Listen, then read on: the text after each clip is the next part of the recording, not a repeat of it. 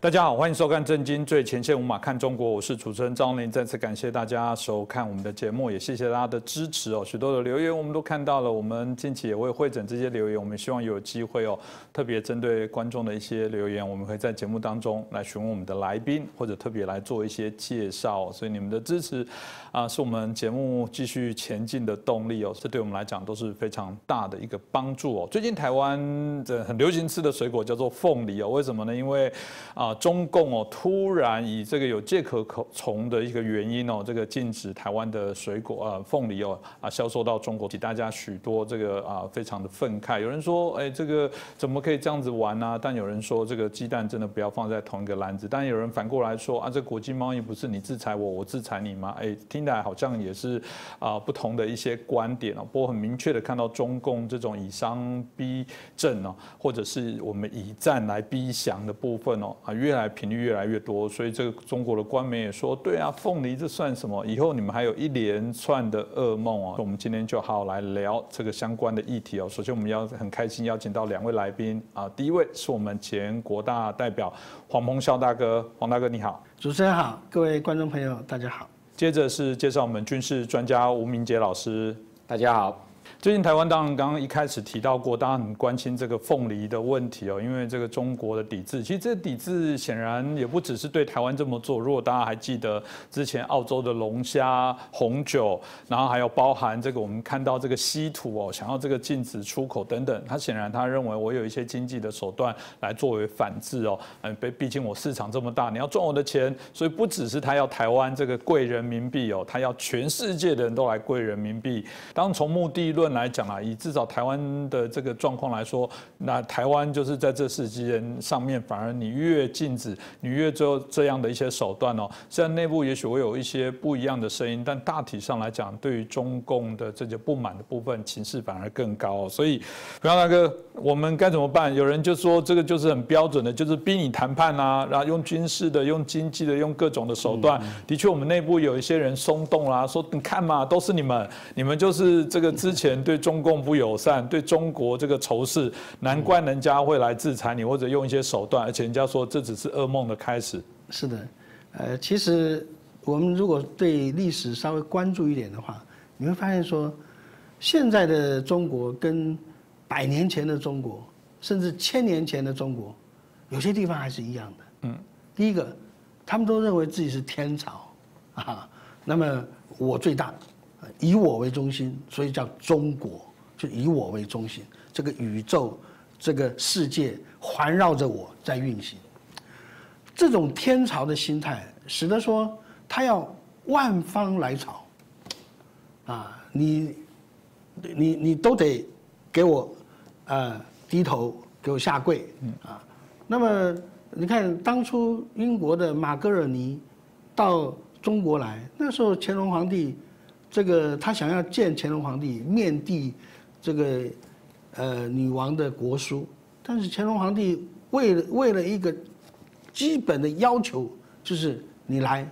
你你见我你就要磕头。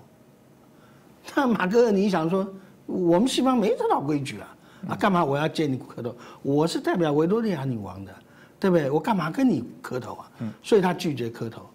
为了这样的一个仪式。最后，这一场的呃东方与西方的第一次正式的外交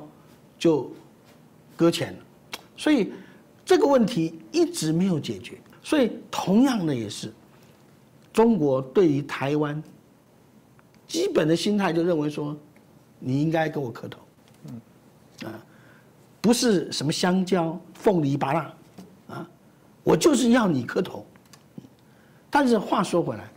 今天我们中华民国台湾是一个主权独立国家，我凭什么要跟你磕头，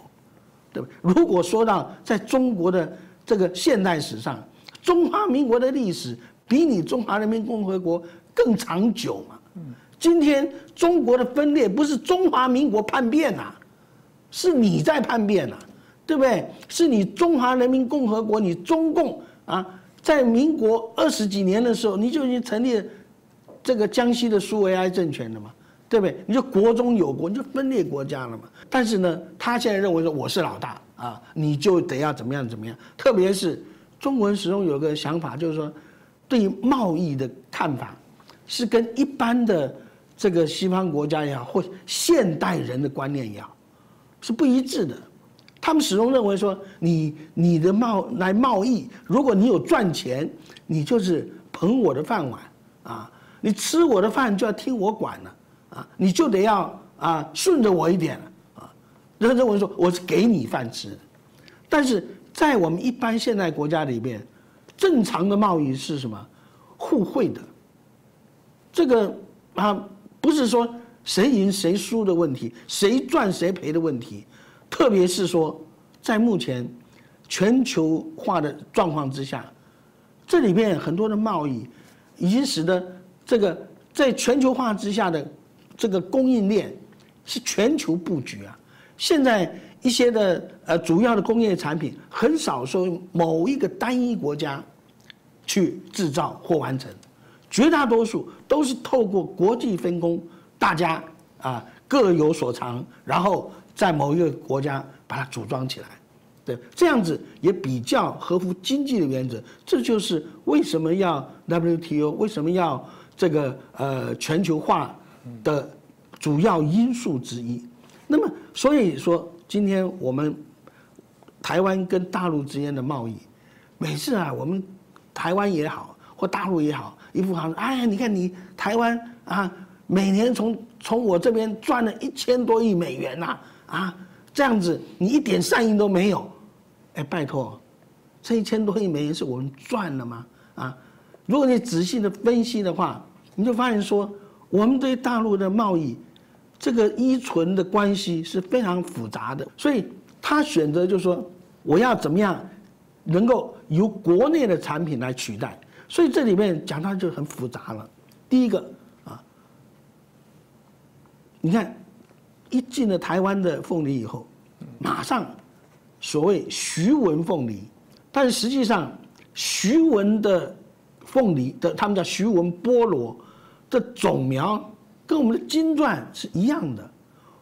换言之，有台商或者是台湾人，把台湾的优质的凤梨种苗，或者说是优质的水果，乃至于。稻米的种苗，啊，私下的移移植到大陆去啊，为了他个人的利益啊，然后跟大陆联手啊，然后来发展出新的替代品，替代台湾的这个贸易。所以这里就讲到说，我们第一个，我们内部啊，这个说实在，呃，换个角度来，你可以说是有虫吧啊，但是。作为一个，如果是一个正常的国家之间的交往，或者说是贸易的话，坦白讲，这也算是一种正常行为。但是问题就在于说，我们跟中共之间的贸易完全是非正常的。嗯，为什么说完全非正常的？因为中共从一开始他就打算说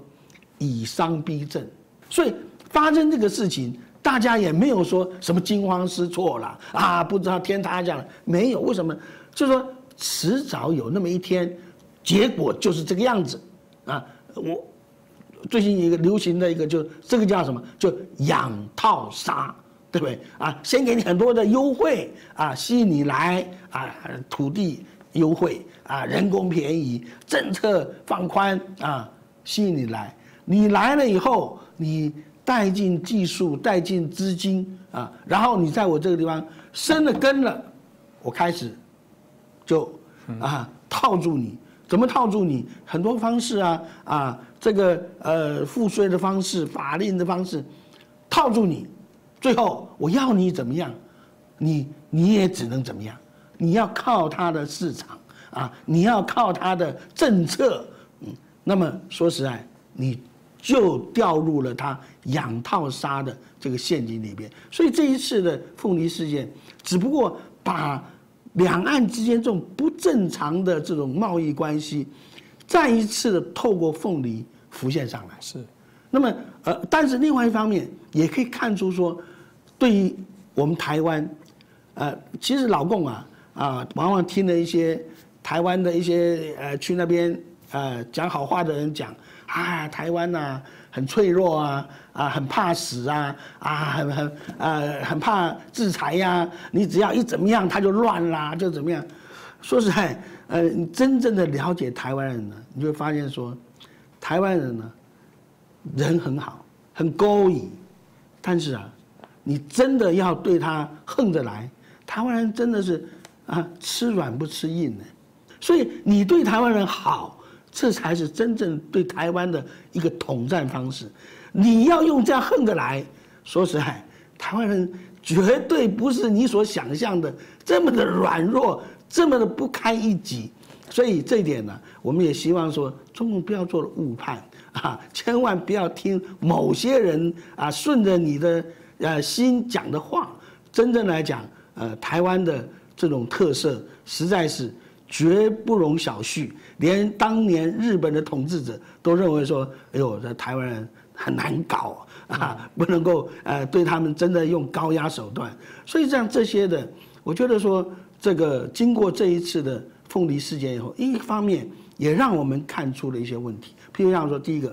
很多的。这个我们的友呃，我我们友好国家啊，譬如美国啊、加拿大啊、啊日本啊等等的，主动的表达对我们凤梨的支持，也事实上也是代表对台湾的一个支持啊。第二个啊，除了这以外，很多国际上的网友们，大家同时表达支持台湾，呃，也等于是做了一次这个世界性的行销啊，人家还知道哦，原来台湾的凤梨这样。那么我们现在的凤梨，事实上，这个也也跟我们传统上的认知不一样。很多凤梨的加工品非常有创意啊，譬如像说我们的屏东有那个凤梨干，然后加上什么巧克力，你想想看，这样的甜点啊，一盒要四五百块钱啊，它的凤梨附加价值大为不同。我们外销到日本的凤梨，为了迎合日本的消费习惯，所以我们把它做成薄片，像沙西米一样的。然后把包这个呃包装起来以后冷冻，急速冷冻，那卖到日本的超商里面，日本人他可以呃买一两片两三片这样子啊，然后这个让它这个呃融化以后啊就可以就着这样吃，所以很有创意，很有这种新的做法啊。那么经过这一次的所谓的凤梨之乱以后，也让我们发现我们台湾人呃为什么能够呃。一直这样子旺旺来，哈，真的也是啊，我们在不断的这个创新啊，我们不断的想要突破各种的困境啊，所以从另外一方面讲，呃，中共也是台湾的贵人，由于他不断的打压，就像一块铁一样，不断的锤炼、锤炼、锤炼，百炼成钢，台湾就是这样炼出来的。我们的台积电啊，我们的这些。晶圆代工啊，我们很多呃非常先进的传统产业，都是在这种千锤百炼之下，所逐渐茁长，所以这点也是让我们觉得很欣慰的地方。事实上，中国的威胁哦，不只是对台湾哦，很多人觉得说啊，只要是台湾哦，不要去挑衅中国就没有事啦。事实上是这样吗？我们看到中国啊，特别我们应该谈中共的这个啊共军哦，不断的在扩大对于全世界的一些影响。这个我想大家在过往节目当中谈太多了。我们以为哦，给他尝一点经济的甜头，好莱坞的电影让他播放一下，让 NBA 的球赛进去打一下，嗯，中国就会感受到这个自由的滋味哦。没想到。到他们享受的是经济的滋味，但不断的在扩充啊，他们在整个我们认为意识形态这共产主义的这些扩充的影响，所以有人说这是另外一个新的次化的开始，就看欧美或各国的领袖能不能惊醒这样的问题哦。中共啊，特别在我们谈到的这些相关的飞弹的部分的部署做非常的多，有人就说哇，这个当然听起来不会只针对台湾哦，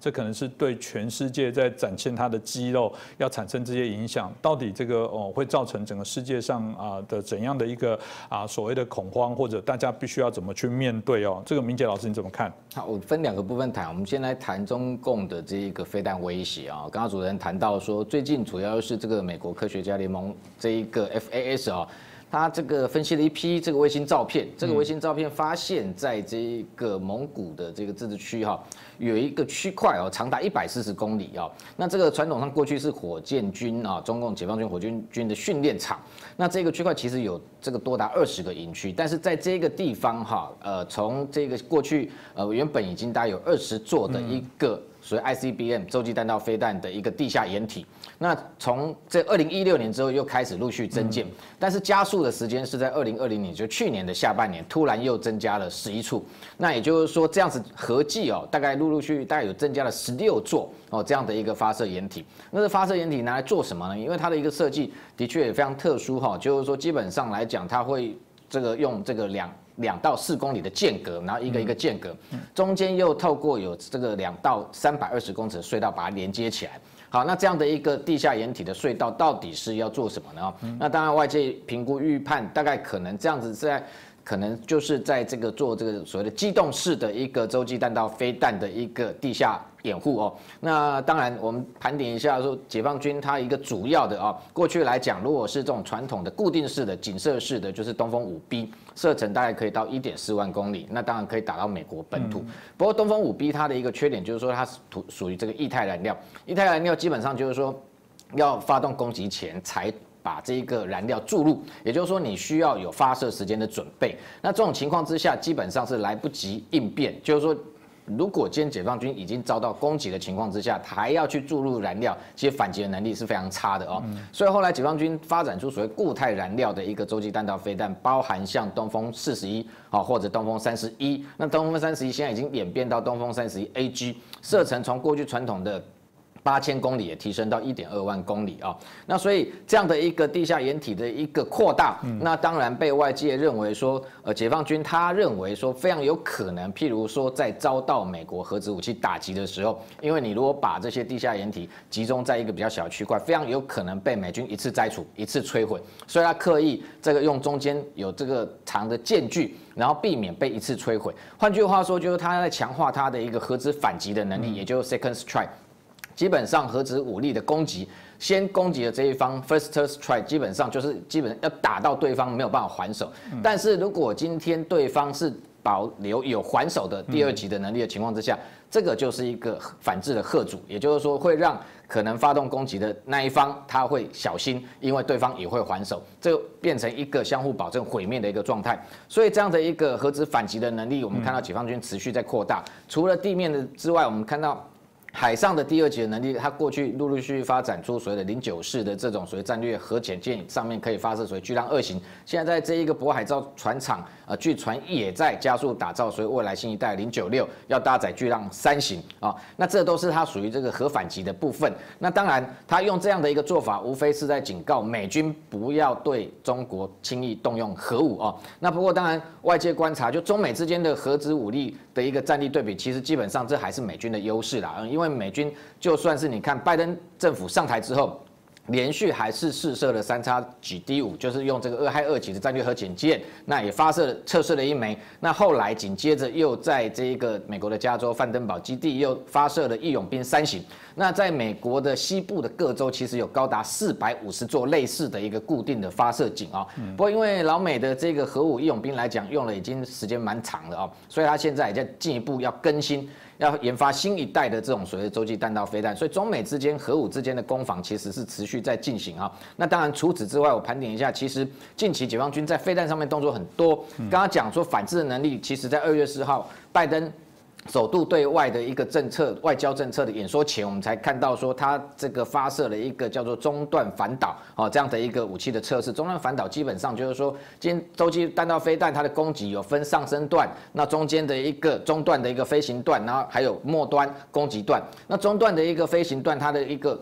离地球的位置是其实是最高的，那但是这个时间也最长。譬如说，你一个要打到一万公里以上的一个洲际弹道飞弹，在这一个等于说太空边缘那个区块出外太空的时候，飞行可能有到十八分钟之久。所以在那个地方可以进行拦截。那美军过去来讲，它有标准三型啊，那像萨德是前端，那爱国者三型是末端的攻击的拦截。那基本上来讲，这个解放军研发这一型的飞弹进行测试，在那个时间点，无非当然也是在这个对拜登政府做一个警告哦。那当然外界观察，包含像过去它有红旗十九这种反导的飞弹，现在可能这几年它研发出所谓的动能三，而这一型的一个反导飞弹，基本上除了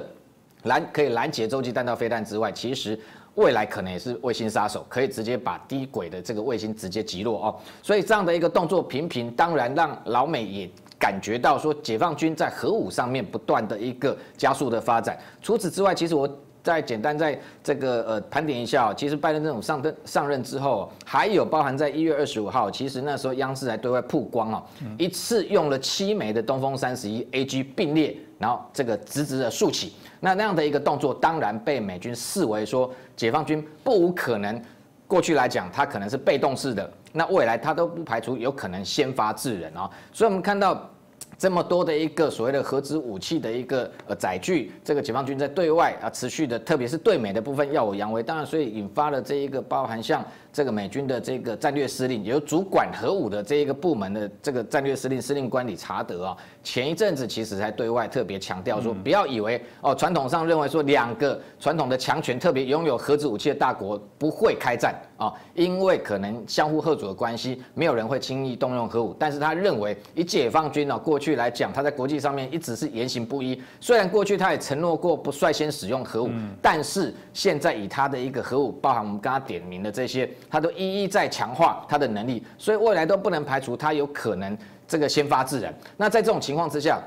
美中所谓的这一个不可能爆发核战，从过去的完全不可能，现在变成并非完全不可能啊，也就是说这样的几率其实存在了，虽然不是那么高，但是绝对不能用这个完全不可能的方式去看待它。那除此之外，其实最近美国国防部还有几位新任官员陆续在接受听证啊，这个美国参议院或这个国会的审查。那在听证的过程中，那他的副部长的提名人叫希克斯，他特别也谈到说，美国过去的确曾经对国际啊承诺过不率先。动用核武，但是他直接形容说，这样的在面对中国威胁情况之下，这样的政策可能是一个 bad idea 啊，也就是说，是不是有可能调整？而先前我们看到川普政府任内，其实川普就曾经有讲过哦。特别是他已经同意这个美军去研发所谓的低核当量的核武，那或所谓的战术核武，也就是说用有限度的使用核武来吓阻或者威慑对方，特别是解放军。那这样的政策会不会在拜登政府上任之后继续延续？看起来五角大厦内部哦有不同观点，但是这样的可能性是存在的啊。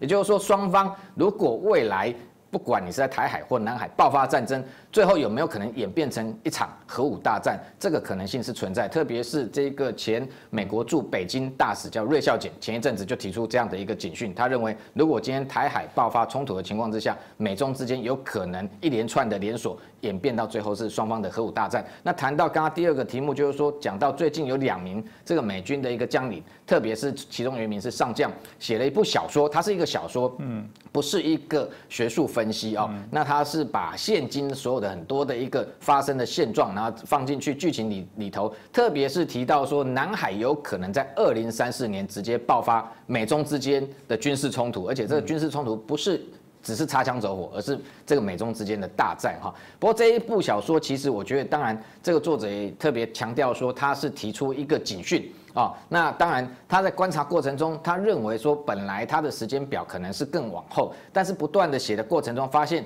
现世有很多美中之间在南海的角力，居然已经一一上演，开始在发生，所以把二零三四提前到二零三四，但其实如果照他的一个说法，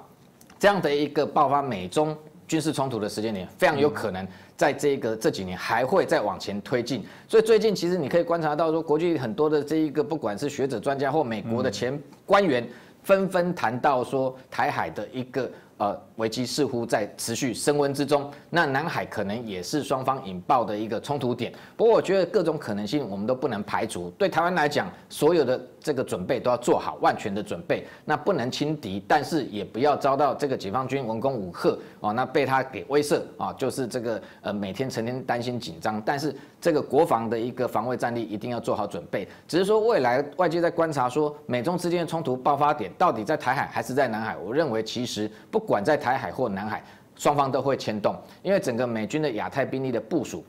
基本上，如果在台海爆发冲突，美军以最近的情势观察，其实很多人说攻击每天来扰台，其实美军对中国也在持续的抵近侦查。但是当然这有因果之分，今天就是解放军不断的主动的对外威胁，特别是对台湾采取一个用武力并吞的一个姿态。这引发这个国际担忧，台湾被中国武力侵犯的情况之下，美军才会接着哦这个大兵出笼。我们看到美国的军机其实也频繁的通过巴士海峡，然后再包含在东沙这附近，或者是进入南海，那在对这一个中国进行所谓的这个任何军事动态的监控。那解放军把这认为说是美方的挑衅，但实际上是解放军主动从去年二零二零年以疫谋霸，不断的大兵力出海。导致整个地区情势的不稳，所以美中这个双方军力的一个交锋，不管是海空来讲，那在这个台湾周边啊频频的出没，我觉得美军现在的做法其实已经是，我都过去本来只是用准协防哈，其实我进来观察，这个时间已经持续的这个不到一年，但是数个月之长，而且每个月哦的频率非常高。如果以一月份来讲，美军大概。半官方的这个北京的这一个平台都说有七十次的频率，其实都不止啊，因为它有开这个巡达器，只有的就有七十次，没有开的那种军机可能高达七十次以上。那如果说今天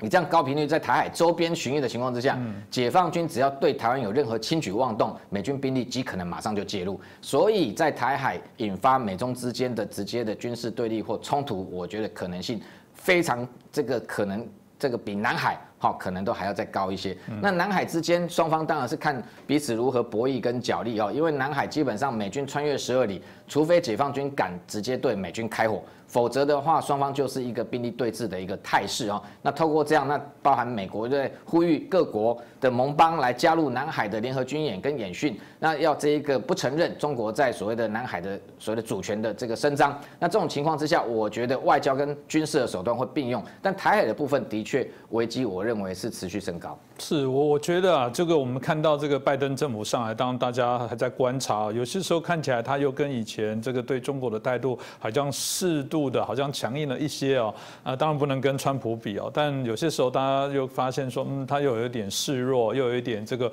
怀柔的一些政策哦。但我觉得国军哦，各国的国军哦，啊，这个反应应该是军方反应是最直接，因为所有的军方总是会先问一个他为谁而战，为何而战，所有的军方一定都有他所设定的最重要的威胁加强力，毕竟他要保护他弟兄的安全，谁是他的最大的威胁？美军最大威胁应该不会是台湾的国军吧？我相信非常的清楚，所以我觉得啊，就问军方最诚实，他们会最知道谁是对他们国家最大的威胁哦。从这样的推论，我觉得也可以看出一些端倪。接下来我们就请教一下彭校大哥哦。习近平在最近赴他们中央党校演讲的时候，针对说中共哦是依靠斗争走到现在，也必然依靠斗争赢得未来哦。嗯，这听起来有人说他这个斗争还去算了，哇，讲了十四次斗争斗争斗争。当然，一方面看起来这个中共好像回到这个老路哦，对于这些所谓的斗争，然后希望大家去批判，就像文革那种大家啊非常惊恐的一个状况。但我自己也觉得说，嗯，你这样子不是。在鼓动你的对手赶快来斗争你吗？到底习近平是发生了什么样的事情呢？彭大大哥你怎么看？是的，这个毛泽东有句话说：“与天斗，其乐无穷；与地斗，其乐无穷；与人斗，其乐无穷。”在整个毛泽东思想里面，斗争就是一个核心。那么刚才你也提到说，会让他们觉得是不是回到文革？这我们就看看习近平的成长历程啊。习近平刚好跟我同年同月。啊，他比我小个十五天，所以说，呃，在我们那个世代的人，正好他遇到的是文革，嗯，在文革期间，他大概是初中吧，呃，他就被下放到农村去了。那整个的文革，大陆的所有学校都停课了。等到文革结束以后。才慢慢的恢复所谓的高考，就是所谓考大学，啊，那习近平呢，可以说是文革结束以后恢复高考，他才以这种工农兵子弟的这种身份，啊，类似于说呃办保送这样子进入了清华大学，但是这中间就是我们学习的最最基础的，譬如像说我们的所谓初中、高中这个阶段，他都是在文革。啊。那么，呃，所以不只是习近平而已，所有中共现在中央政治局常委里面，绝大多数都是所谓的文革世代的人。嗯，这个文革世代的人，他们有个共同特色，就是说，这个因为文革，所以他们的书没有读得很好。当然，这不能怪他了啊！但是这是因为大时代的环境，所以呃，曾经有人说习近平的程度大概就是一个初中程度啊。那那呃，对他也不算是什么贬义，因为很多文革时代的干部就是因为下上山下乡啊，而没有失去了好好读书的机会啊。那么呃，但是问题就在于说，当你中央政治局的常委。都是差不多同个世代的人的时候，就会出现共同盲点。这个盲点就是，呃，因为他们成长过程里面的这种中共的理论跟那种特别左的这种思想，不知不觉的，所以深入他的灵魂深处，就造成毛泽东所讲的从灵魂深处闹革命啊。那么，我们从习近平后来的很多行事作为上，就发现了，在他的灵魂深处，文革的烙印，可以说是这个挥之不去啊。特别是这个看前不久啊，他扩大纪念华国锋，这个就让人家觉得这个非常突兀啊。因为华国锋，坦白讲，他是被这个邓小平啊。呃，他们这些老一辈的干部斗下去的啊，他本来是这个毛泽东指定的传人，就是毛泽东一个字条说：“你办事我放心啊。”那么呃，但是呢，华国锋上任以后，因为他本身的资历也不足，资望也不足。第二个，呃，他是作为毛泽东指定的接班人，所以他那时候提出两个凡是理论。什么叫两个凡是理论？第一个就是说，毛毛泽东所讲的话。都是真理，啊，不容挑战。毛泽东所立下的这个规范，必须要遵守，不能够改变。但是呢，对于像邓小平、陈云他们这些老干部来讲，他是觉得说，你如果还走这样的极左路线，对于中国的改革开放是不利的。所以邓小平就提出了所谓实践检验真理的唯一标准。换言之，就是说，不是谁说了算，而是看从实践当中哪些事情是对的，哪些事情是错的，必须要以实践的检验来作为一个科学的标准跟依据啊。但是呢，呃，这个就是这个路线确立了以邓小平为核心的这样的一个中共改革开放路线。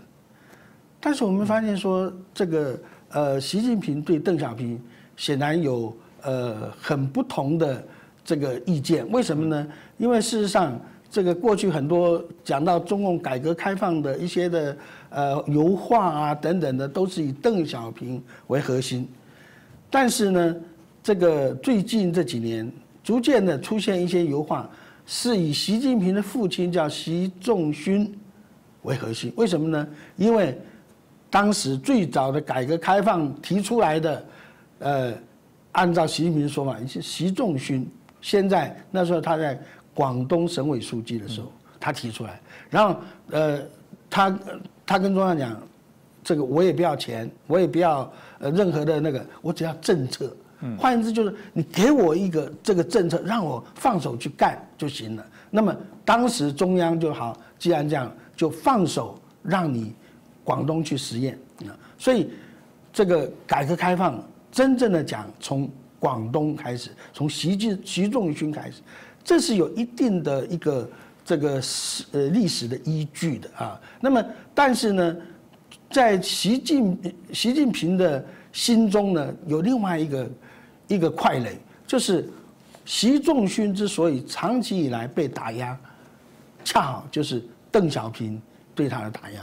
啊，那么呃，这是早在五零年代就开始，所以一直习仲勋都没有能够站到这个权力的核心，就是因为邓小平的关系。那么呃，直到后来文革结束以后，他也是从劳改当中被解放出来，然后才有机会到广州去当省委书记。但是当完省委书记以后，后来也是因为邓小平的关系，他也没有没有在真正的回到中央的核心里面。所以这个对于习近平来讲，始终心里面阴影。那么他要纪念华国锋，等于是对邓小平路线的另外一种否定。那么纪念华国锋，华国锋是什么？就是毛毛泽东的继承人嘛。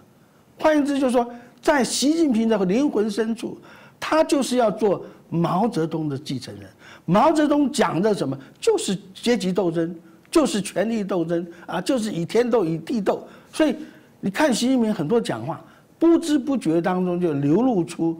他在他的 DNA 里面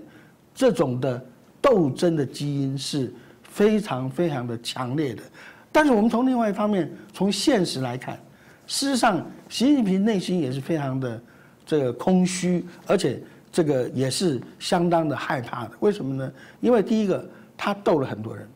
你看，这些人虽然说表面上是说以这个呃反腐啊、反腐化啦啊这样子来来进行的，你看多少的这个呃部级、省委，甚至于说上将军衔的。这个干部，一一一以这个反贪的名义把他们给斗倒，而且这个整个的大陆的干部里面啊，因为反贪为名被拉下马的不计其数啊。但是这个呃，对于新上任的习近平的人马来讲，他们跟习近平一样，心中都是不安的，因为他们也知道，等到习近平权力结束的那天。可能就是他们被斗的那天的开始，所以习近平现在就是希望说能够斩草除除根。前不久他也提到说，周永康的残余势力仍然存在。你看，连上海哦，他的一个副市长就是公安厅的厅长，哎，连续被拉下马。重庆已经拉下四个了，为什么？就是因为他们过去在政法系统。都曾经受过周永康的提拔，周永康的重用，所以只要有这层关系，都是习近平所不放心的。他所要把他们斗倒，一定要把他们呃彻底的呃踩踏在地，他才能够比较安心点。但是问题就在于说，这个呃过去呃呃江西人马一在朝太久了，几乎满朝文武。大部分都是江系所提拔出来的，所以他整个心里他不安呐，所以一而再再而三，第一个他不敢放弃权权力，所以为什么他变成终身制？因为他一旦放弃权力以后，他一旦退休以后，他的下场会很惨啊！你像华国锋退休以后，他等于是被软禁了，等于是被一个国家的主席啊，他是主席、总书记，又是军委主席这样的一个人物。退休以后是被软禁的，他他完全没有自由，说对外可以接触可以什么，所以这个更不要讲说赵子阳，所以这些啊都让话都让这个习近平非常没有安全感，所以他非常需要靠着不断的斗争，第一个来彻底扫除这个他政坛上的敌人或者说是潜在的敌人，但但是我看。更重要的是，他要扫除他心中之魔，因为他心里面他始终没有安全感，始终害怕人家算计他，始终害怕人家夺他的权，始终害怕人家要他的命，所以更担心的是什么？他还担心说，像毛泽东一样，当初邓小平为了要复出，给毛泽东写信，跟毛泽东保证绝不翻案。毛泽东死了以后，邓小平。马上翻案，什么绝不翻案？所以现在习近平也很担心，哪一天啊，他一旦是这个呃去见马克思以后，呃，马上有人会翻他的案，啊，所以这个这就是他必须要借着不断的斗争、不断的整人、不断的清洗，来让自己稍微能够安稳的睡一天两天的觉。嗯，这个听起来我觉得很悲哀。一个这个领袖如果做到这样的样子哦，每天这个啊，这个寝食不安，他废寝忘食不是为了工作，而是怕他的政敌对他有一些威胁。我觉得这这怎么会是我们？啊，可以想象这样的一个政权，而且这个斗争斗来斗去，然后鼓励大家哈相互的这个批斗。我也可以想象刚刚问这个我们明杰老师的问题哦，就是说这个看起来难怪大家认为，如果以中共的这样的一个个性跟特质跟党内的文化，怎么可能不到处斗？所以他对于台海，对于现在相对应的一些威胁哦，我们大概可想而知哦，就是不止他们内部斗，其实他们也对国际斗，在不断的在挑动哦。所以要说起来比较挑衅的。很明显的看起来是中共哦，那当然这个即便我们是这么说，台湾还是有一些威胁感哦。那不管在南海会产生啊，这个有可能争端，或者在台海目前看到的已经有许多的攻击绕台啊等等。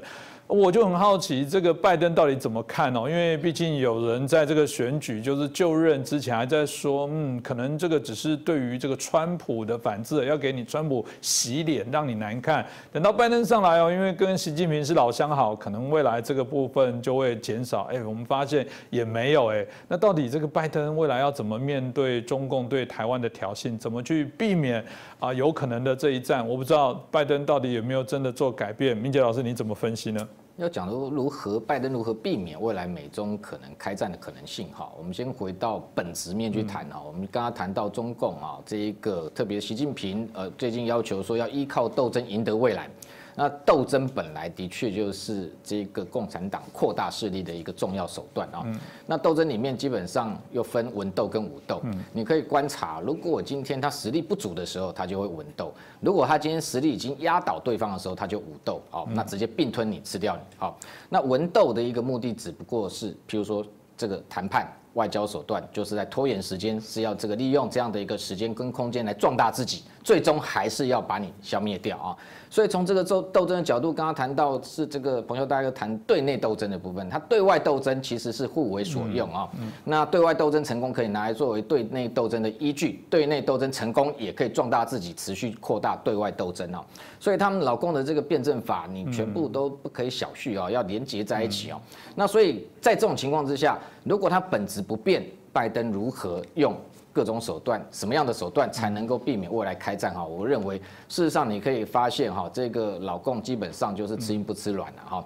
他只怕你实力比他大，那你实力比他强的时候，他会这一个退啊，你进他就退哈，那他会用间接战略，但是最终目的当然还是要取代你，消灭你，所以对。这个习近平其实已经多次讲得非常清楚了，这个民族伟大复兴嘛，我们民族伟大复兴，基本上他想要成为一个全球霸权唯一的强权。那在这之前，可能两个动作一定要做。第一个，可能香港他解决完之后，的确台湾是他未来啊可能中短期的目标。那这个，譬如说，他真能算这个顺利拿下台湾，但过程中就会发生可能中美之间的冲突。那最终他的目的当然希望直接完全取代美国啊，让所谓他民族伟伟大复兴能够实现哈。那所以这样的一个目标，其实他定定下来之后，剩下就是如何达成这样的目标。所以他的军事不断的扩张。那老美现在也发现，我们其实川普政府这个任内，你就看到他这个对中政策。已经直接就坦诚，过去四十年都是失败的嘛，嗯，所以全部跟悬预测，用新的一个对中战略。那现在看起来，拜登的确也在持续。那当然，大家外交外界比较担忧是说，拜登过去亲中的这个这个呃可能态度有没有可能影响啊未来的对中政策？不过目前来看哦，当然。呃，拜登本来就外交官出身啊，所以他对中国讲话当然不会像有川普这么样的一个有个性，这么样的直接。那当然，因为讲话不够强硬，大家还是担心说有没有可能未来又被这个中中国用这种外交手段，然后到最后又是这一个变成吃呃看他的面子哈，那往中国又倒过去。不过现在到目前为止哦，拜登上任其实已经超过一个月了，在满月之前这个这一个月我持续观察，基本上军事的一个动作是非常强硬的。那近期其实我们刚刚其其实前面也谈到说，非常多的国际学者专家出来呼吁，而且提醒说，这个台海的情势是危险的啊。那包含像这个呃，有人讲说，这美国前国防部长这个盖茨啊，他也特别呼吁说，这个台海的情势升温，所以美军要加大在台海周边的部署。那包含像这个呃，在美国的这一个中国军事专家哈，这个梅惠玲最近也讲到说，二零二二可能啊，这个。有解放军呃告诉他说，习近平可能就会对台动武。不过他这个部分，我觉得放话成分居多了啊，因为今天在二零二二之之前，特别是呃二十大，这个习近平他首要任务绝对是自己连任哈。今天如果在这时间之前就对台动武的话，反而增添他一个失败的一个变数哈。那当然，二零二二之后有没有可能可能性比较大？当然，美国的前白宫安全顾问他就认为说，二零二二二十大之后，那。这个北京办完东京奥运之后，可能那个时间是危险的开始。当然，这个时间点，我认为我们的确要小心，要提高警觉。那一直到二零三二零二七，而二零二七是习近平自己提的建军百年哦，他以那个时间点作为完全压倒美军的一个目标。好，现在谈到压倒美军，也就是近期我们观察到习近平为什么变得这么的侵略性啊，向外扩张，而且看起来对美的姿态非常的强硬。我觉得一个重要的一个战略的一个研判就是说，基本上他就看衰美国。啊，他认为说美国的军力已经整个完全下滑，解放军现在的军力急速上升，也就低估对手，高估自己。这种情况之下，当然会做成一个战略上的误判，认为说他已经可以开始向外扩张。那这个部分当然回到刚刚讲的，就是斗争这个本质上面，基本上他只要认定你你现在已经比我弱，他的一个武斗的一个手段就会开始出笼。所以你看到从去年开始。企图以一谋霸，其实去年我都认为，二零二零年哦，本来我我的观察，他一度有这个打算在，譬如说像去年四月那个时间点，准备要对台动武，但是后来发现说，老美的航空母舰虽然罗斯福号染疫，但是非常快的恢复战力，两个月，另外双航母就回到所谓台海跟南海，然后同时没想到这个美军的 B 1 B 的轰炸机直接可以带着长城的这个逆中巡弋飞弹到这一个第一岛链来准备做事对它进行打击，所以它才。这个收手哦，否则去年他的这个辽宁号航母战斗群出来的时候，其实在绕台的那过程中，其实那一段时间频频对台的军演，我认为都有那样的一个意图哦。那现在整体上来讲，美国的军力其实是未来一个关键本质，就是说美军的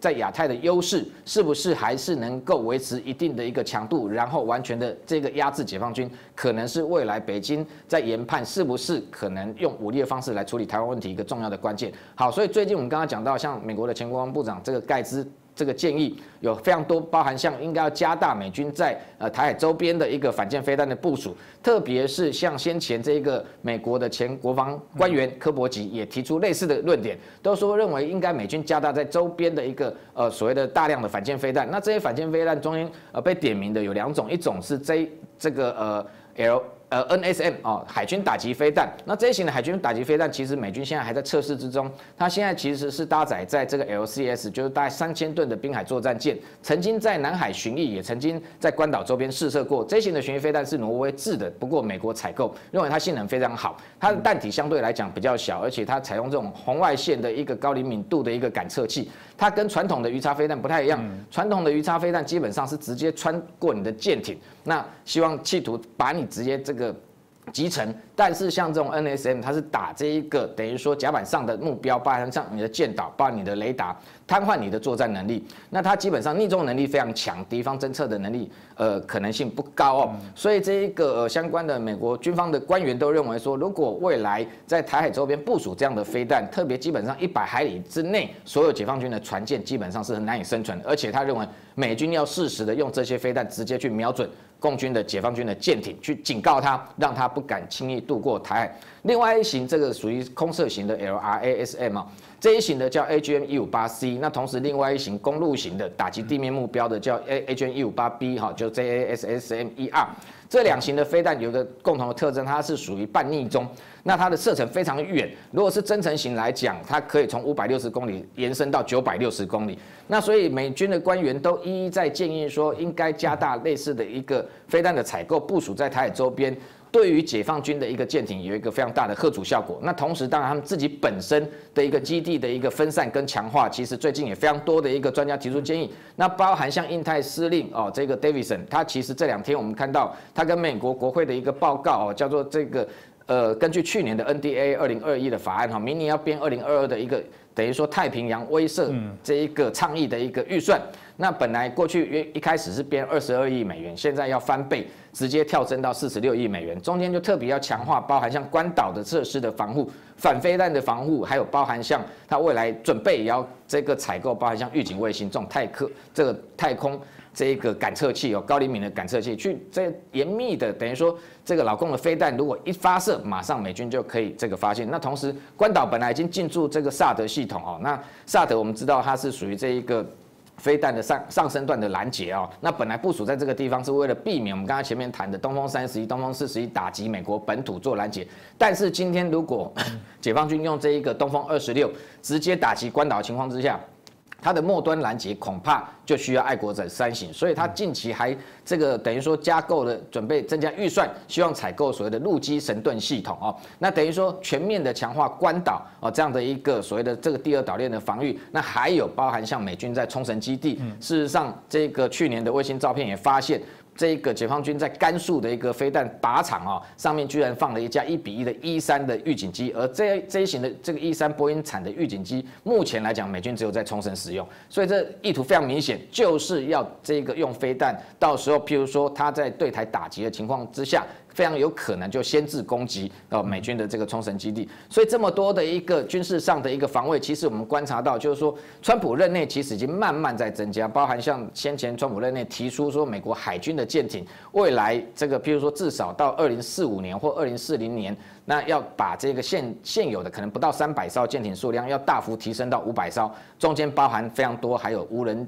这个。呃，譬如说潜舰无人的这个海上的这个巡逻艇或各式式的巡防舰，然后加大火力或飞弹的一个部署。那近期来讲，拜登进一步，其实这两天才看到，呃，美国有一个这个所谓的 AI 人工智慧的一个国安委员会提出跟。这个美国国会提出一个厚达七百多页的报告，中间建议说，拜登政府是不是应该要强化 AI 跟半导体的一个技术，避免被中国窃密，或者是利用供应链那窃取相关的一个呃高科技的一个技术，那同时也要强化 AI 跟这个相关的一个武器的一个发展。那 AI 未来当然我们看到美军近期非常多的无人机已经开始采用 AI 的技术，也就是说。这个拜登现在目前初步的策略，基本上是要先联合盟友。那除了譬如说在南海、在台海周边有联合的军演之外，他在这种所谓的高科技产业的发展上面，联合盟友共同来开发，要打造一个所谓的一个科技民主联盟，来对抗这个中国的所谓科技专制的一个政权。是，我想这个大概也是我们后续我会持续在关注的题目哦。其实我有点语重心长，我知道我们在节目很多人会批判说你们就扯后腿啊，这边干嗯看不得这个中国强大如何？你看以前八国联军我们被欺负，好不容易我们站起来了，就是有这种台湾无聊的节目一直在唱衰。说真的，我们就看所有欧美的一些情势哦，大家对于中共哦的反感，我必须说中共挂号有可能还有人还是分不清楚所谓中共跟中国，呃的反感是越来越高，甚至现在的调查已经高过当时天安门事件了。我觉得这个。不是大家的担忧吗？如果我们今天所收看都是华人，这未来有可能因为大家对于中国中共分不清楚，而对于台湾、对于甚至其他的华人而产生排华或对华人不友善的这种仇华的运动，到底是谁害成的？这这真的是我们期待中共应该这样的方向在走吗？从过去川普即便清楚的界定所谓的啊这个反共不反中，到现在看来这个拜登又稍稍微调整一下，叫做反习不反共。哎，我觉得后面真的是让我们非常的担忧。如果了解中共的这些本质，其实让我们的觉得风险是非常大，所以这个还是要值得我们持续来做一些呼吁跟关注啊。当然，呃，我们要努力，也需要大家认同，大家给我们鼓励。所以拜托啦，也可以把我们的节目转传给更多的朋友，然后大家一起来加入啊，了解跟讨论啊。我想我们可以为着我们自己相对的理念跟目标，可以继续努力。那就再次感谢我们两位来宾的收看，也谢谢大家。